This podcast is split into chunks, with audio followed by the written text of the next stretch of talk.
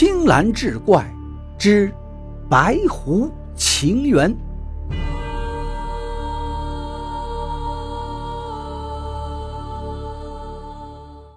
青蓝志怪之艳遇梦狐。话说山东淄川人毕宜安，性格豪爽，卓尔不群，不拘小节。此人身材高大，满脸胡须，在一帮文友当中颇有些名气。有一天，毕宜安去看望当过知州的叔叔，住在叔叔家的别墅上。人们都传说这个楼里过去有许多的狐狸精。毕宜安每次阅读《清风传》的时候，心里总是向往美丽的狐仙，恨不能与之相会。这一天，毕宜安在楼上凝神苦想着狐仙。随后，他回到书房中，天色已经逐渐昏黑了。当时正值三伏天，毕宜安便对着房门躺下睡觉。睡梦之中，他感到有人摇晃他，睁眼一看，原来是个妇人，看年纪已经过了四十，倒是风韵犹存。毕宜安很是惊讶，问他是谁。妇人笑道：“我就是狐仙呐，蒙您专注想念，心存感激，并已领会您的情意了。”毕宜安听到这话很高兴，就用调戏的口吻和他开起玩笑。妇人笑道：“我年纪大了，纵然别人不嫌弃，自己也会感到惭愧。不过我有一个小女儿，已经十五岁了。”可以服侍您洗脸梳头，全当是个侍妾吧。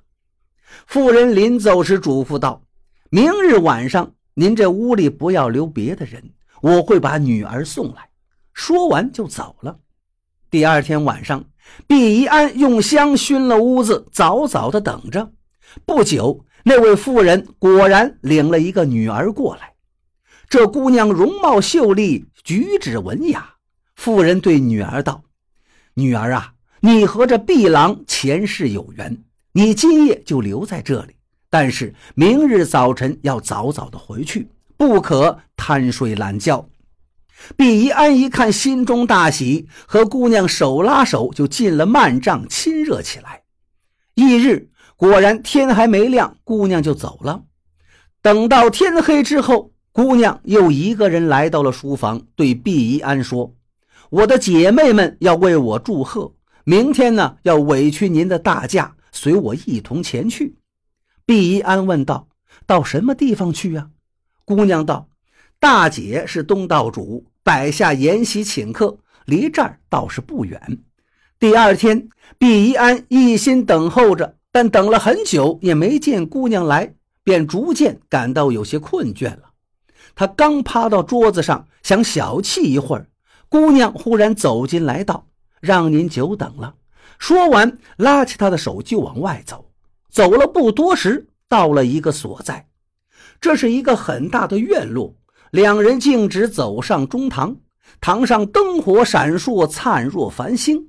等了一会儿，女主人出来了，二十来岁的样子，穿一身淡雅的服饰，容貌很是漂亮。他恭敬地向毕一安施过礼、道过贺，就请他们入席就坐。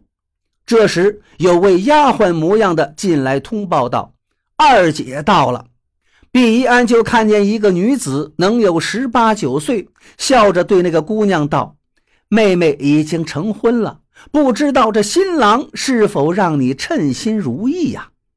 姑娘拿起扇子，轻轻地打他，又斜了他一眼。二姐道。还记得小时候和妹妹打闹，妹妹最怕别人碰她的腋下了。只要远远的用手指头一比划，她就笑得受不了，为此常生我的气，说我何该嫁给矮人国的小王子。我说你这个丫头，将来必然要嫁一个大胡子，扎破他的嘴。谁知今天果然就嫁给了一个大胡子。大姐笑着对二姐道。无怪三妹要诅咒你，她新郎就在身边，你怎能这样子？说笑了一会儿，摆上了酒菜，就催促着就坐。在宴席上，大家说说笑笑，喝得很是痛快。忽然又来了一个少女，抱着一只小猫。这姑娘能有个十一二岁，稚气未消，但已是娇艳到骨子里去了。大姐道：“四妹妹也要来见见姐夫吗？这里可没有你的座位。”于是就把她抱起来，放在膝盖上，夹菜取果子给她吃。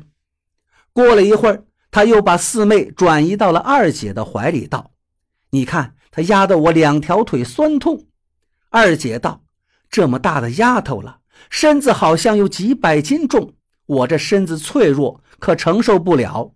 既然想要看姐夫，姐夫是个大块头，肥壮的膝盖耐坐得很呐。”说完，就抱起四妹，放到了毕宜安的怀中。